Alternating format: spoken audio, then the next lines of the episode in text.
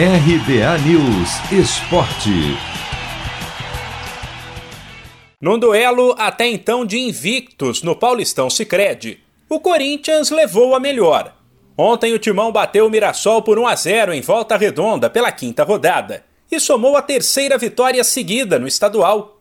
O gol foi marcado por Gustavo Mosquito, que recebeu o cruzamento da direita e bateu de primeira na marca do pênalti no canto do goleiro. Mas a história do jogo poderia ter sido bem diferente. Outra vez o Timão venceu, mas não convenceu. Para se ter uma ideia, o Mirassol finalizou três vezes antes dos 10 minutos. A equipe do interior chegou a ter 70% de posse de bola e teve uma chance clara para empatar aos 46 do segundo tempo, quando Fabrício bateu um pênalti no canto esquerdo de Cássio, que defendeu e salvou o timão. Depois da partida, o técnico Wagner Mancini admitiu que o Corinthians teve dificuldades. Em primeiro lugar, não acho que o meio-campo do Corinthians foi frouxo, e sim que a gente teve dificuldade na partida, essa é a verdade. É, nós enfrentamos hoje uma equipe que jogou bem, que valorizou, uma equipe muito bem montada, muito bem dirigida.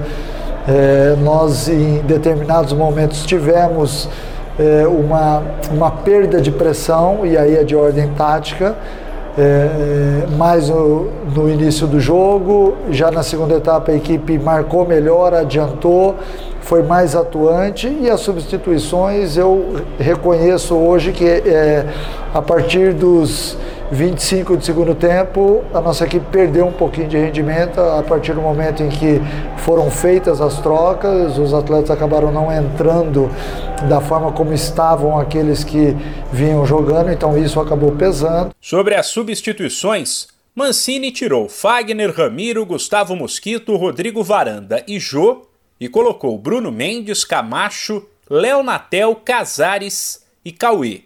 O Timão agora lidera o Grupo A do Paulistão Sicredi, com 11 pontos, 6 a mais que o vice-líder Santo André, que por outro lado tem um jogo a menos. No Grupo D, o Mirassol estacionou nos 8 pontos em primeiro, mas agora sob o risco de perder a posição para Guarani e Santos, ambos com 5 pontos, mas também com um jogo a menos. Se você quer começar a investir de um jeito fácil e sem riscos, faça uma poupança no Sicredi. As pequenas economias do seu dia a dia vão se transformar na segurança do presente e do futuro. Separe um valor todos os meses e invista em você. Poupe com o Sicredi, pois gente que coopera cresce. De São Paulo, Humberto Ferretti.